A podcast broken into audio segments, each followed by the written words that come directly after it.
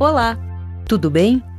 Sejam muito bem-vindos a mais um episódio de Malete Podcast. Informativo maçônico, político e cultural. Episódio número 164. Proclamação da República. Por Tiago Cordeiro. Só para variar, a maçonaria trabalhou nos bastidores políticos que resultaram na extinção do império e na adoção de um regime republicano no Brasil. A maçonaria proporcionou o palco e mobilizou os atores mais importantes para a independência do Brasil. 67 anos depois, lá estaria ela, de novo, dando um belo impulso para o M do Império e o começo da República, regime sob o qual o Brasil vive até hoje. No meio do caminho, os maçons ainda arranjariam tempo para se envolver no processo que culminou com o fim da escravidão no país. Quando chegou ao fim 1822, a ano da independência, nada indicava que o futuro da ordem seria esse. Afinal, a maçonaria tinha sido proibida por determinação de seu próprio líder, ninguém menos que Dom Pedro I, imperador do Brasil. Mesmo nos momentos de maior mobilização, os maçons não agiram todos do mesmo lado. O processo que levou da declaração de independência à proclamação da República foi tão turbulento para os maçons quanto para a vida política do país. Em 1822, depois de romper com os homens que o ajudaram a chegar ao poder, o grão-mestre do Grande Oriente do Brasil, Dom Pedro I, proibiu a existência não só da Federação Maçônica como de todas as lojas. Algumas fecharam as portas da frente, mas continuaram a se encontrar em segredo. A mais famosa entre essas foi a 6 de março de 1817, em Recife, P, que concentrou os líderes da Confederação do Equador, uma das muitas tentativas de romper com o governo localizado no Rio de Janeiro e fundar um novo país. O movimento irrompeu em Pernambuco, que solicitou adesão das províncias vizinhas por meio da mensagem de 2 de julho assinada por Manuel de Carvalho Paz de Andrade, maçom e presidente da Junta de Governo. Escrevem José Castellano e William Almeida de Carvalho no livro História do Grande Oriente do Brasil, editora Madras.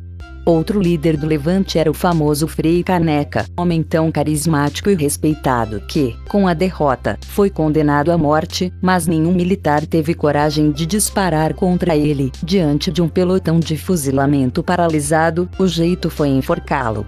Mesmo assim, a loja continuou atuante. O regresso. Em 1829, os maçons remanescentes começaram a se reorganizar secretamente em torno do líder Gonçalves Ledo.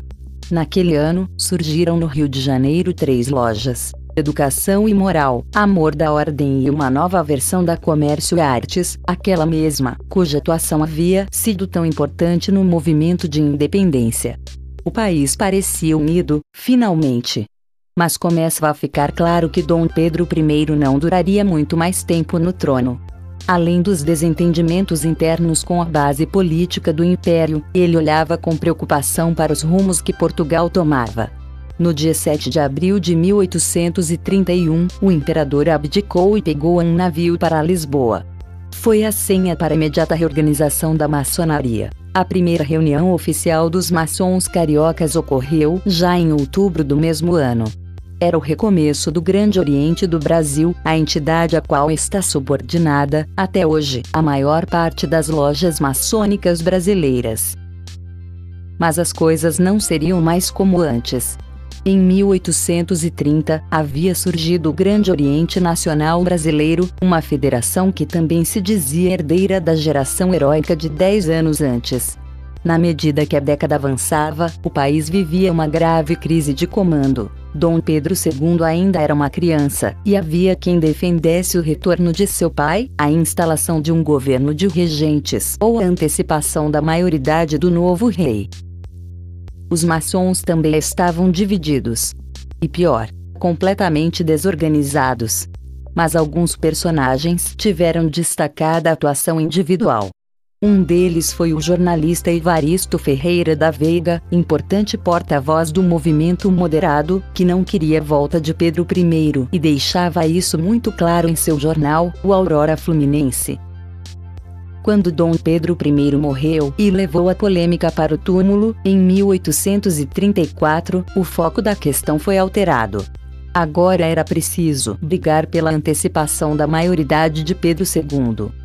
A vitória dos defensores dessa medida foi alcançada, em grande parte, graças aos esforços do senador cearense e maçom José Martiniano Pereira de Alencar, cujo filho, José de Alencar, seria um dos mais importantes escritores brasileiros do século XIX.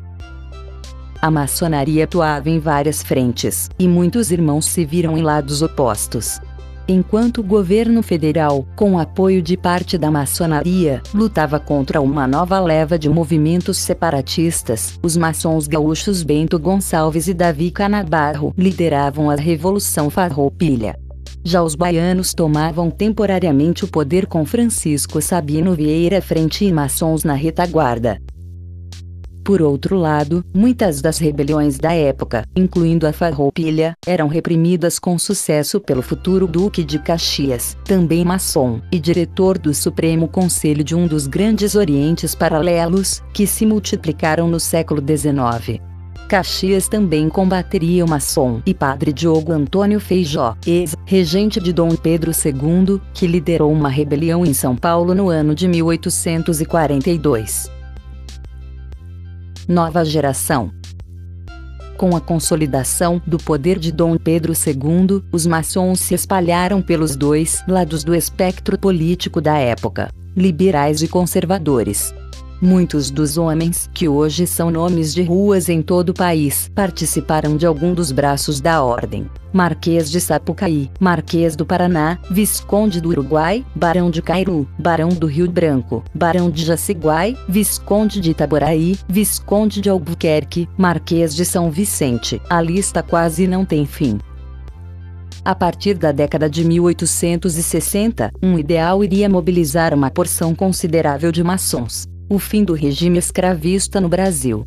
A proibição do tráfico negreiro já havia sido assinada por um maçom em 1850, mas foi só 15 anos depois que a causa ganhou um bom volume de defensores fervorosos. Não se tratava apenas de libertar os escravos. Essa iniciativa estava intimamente relacionada a uma mudança no próprio sistema de governo. Aquela altura dos acontecimentos 1867, muitas lojas já se encontravam em plena efervescência abolicionista, além de republicana, já que, na realidade, a campanha da abolição ocorreu, nos meios maçônicos, com a campanha republicana, sendo ambas baseadas na radicalização de posições assumidas por uma ala jovem da maçonaria brasileira, escrevem os historiadores Castellani e Carvalho. Essa nova geração de jovens irmãos incluía nomes influentes, mas sem títulos de nobreza. Dois deles, Joaquim Saldanha Marinho e Quintino Bocaiúva, lançariam já em 1870 um primeiro manifesto republicano. Na data do documento, 3 de dezembro, era oficialmente fundado o Partido Republicano. Em abril de 1873, a maçonaria organizaria a Convenção de Itu, com 78 partidários da República, debatendo o futuro do país sob a presidência do maçom João Tibiriçá Piratininga. Um ano antes, o padre maçom José Luiz de Almeida Martins havia se desentendido com o bispo do Rio de Janeiro, Dom Pedro Maria de Lacerda, Almeida defendeu a maçonaria e a causa abolicionista em público, enquanto o bispo exigiu, sem sucesso, seu afastamento da ordem. A mobilização serviu para reforçar a coesão interna.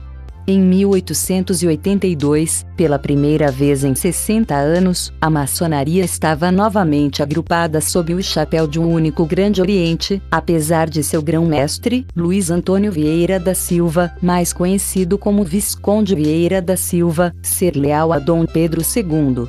Nessa época, Bocaiúva coordenava as atividades do jornal A República e organizava reuniões fechadas para preparar a derrubada do Império.